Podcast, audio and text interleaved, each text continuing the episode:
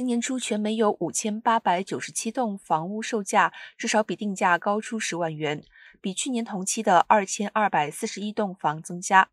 占所有售出房屋比率的约百分之一点八。其中，洛杉矶领先其他大都会地区，有七百一十八栋成交房屋高于定价十万元以上，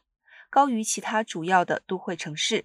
由于疫情推动远程工作，鼓励许多购房者搬至其他更负担得起的地区，待售房屋数量处于历史最低水平。